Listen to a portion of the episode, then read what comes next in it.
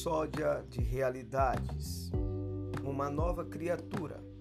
Em 2 Coríntios, capítulo 5, versículo 17 diz: Portanto, se alguém está em Cristo, nova criatura é. As coisas velhas já passaram, eis que tudo se fez novo. Em algumas versões da Bíblia, a parte sublinhada em nosso versículo de abertura é traduzida como uma nova criação.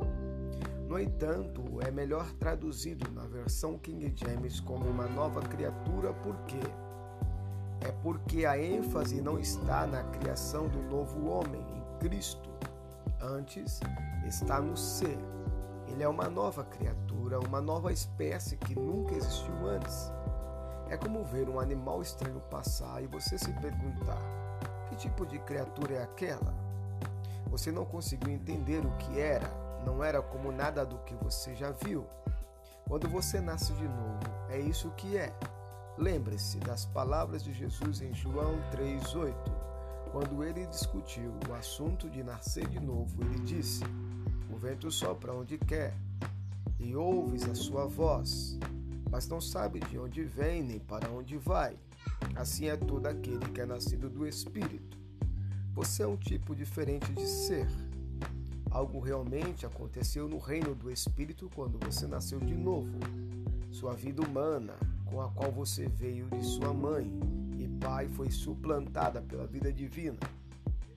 Escrevi-lhes estas coisas e vocês que creem no nome do Filho de Deus, para que vocês saibam que têm a vida eterna. 1 João 5,13. Essa é a realidade. É um nascimento real uma verdadeira recriação do espírito humano. A Bíblia diz: por sua própria vontade nos gerou com a sua palavra da verdade, para que fôssemos como as primícias das suas criaturas.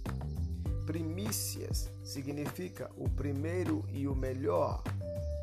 Porque Tito 3,5 diz: Não por obras de justiça praticadas por nós, mas segundo a sua misericórdia, ele nos salvou pelo lavar regenerador e renovador do Espírito Santo. Em Colossenses 3, 10, 11 descreve esta nova criação como renovada em conhecimento segundo a imagem de Deus que o criou. Veja a si mesmo como Deus o vê. Você é peculiar, real, excelente, cheio de glória. Você é o único de você que Deus já teve e terá. Então, Seja o seu melhor e viva o seu melhor para Deus.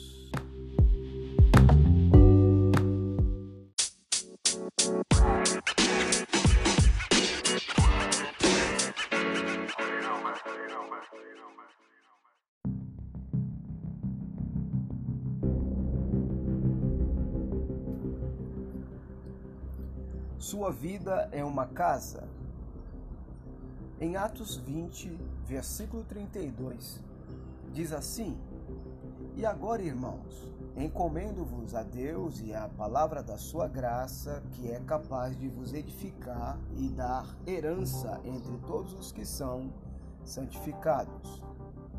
Às vezes, há quem diga: quero construir minha vida financeira, ou quero edificar minha vida espiritualmente. Não faz diferença em qual área você deseja edificar sua vida. O que você precisa é da palavra de Deus. Esse é o único material que nos é dado para construir nossas vidas. A palavra de Deus o edificará espiritualmente, mentalmente, financeiramente, emocionalmente e fisiologicamente Leia o versículo de abertura novamente, em Atos 20 e 32. E agora, irmãos, encontrando-vos a de, encomendo-vos a Deus e a palavra da sua graça, que é capaz de vos edificar e dar herança entre todos os que são santificados. Sua vida, de acordo com as Escrituras, é como uma casa a ser construída e é por isso que Jesus disse que qualquer um que ouve, faz e vive sua palavra como um homem que construiu sua casa sobre a rocha. Ele diz: E desceu a chuva, transbordaram os rios, sopraram os ventos e deram com impeto contra aquela casa e não caiu, porque estava fundada sobre a rocha. Esse versículo está em Mateus capítulo 7, versículo 25. Então, irmãos, no entanto, aquele que não dá ouvidos à palavra é comparado a um homem que construiu sua casa na areia e quando as tempestades da vida bateram contra a casa, ela chegou a um fim ruinoso. Porque no versículo 27 de Mateus 7 diz que grande foi a sua ruína. Então, construa a sua vida na palavra. Não faz diferença as crises e as adversidades que vêm contra ela. Ela permanecerá de pé e será um grande edifício, e por isso louvamos a Deus.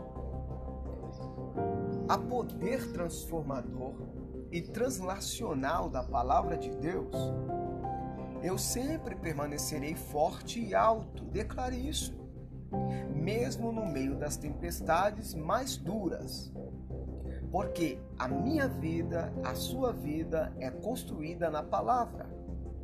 A palavra de Deus infunde ousadia em nós, excelência em nós e domínio em nosso espírito.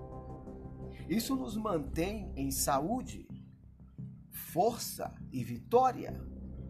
Se nós fizermos isso, experimentamos um progresso, experimentamos a paz e também a prosperidade sem precedentes em nossas vidas. Então, em nome de Jesus Cristo, declare isso, confesse esse poder que está na palavra de Deus.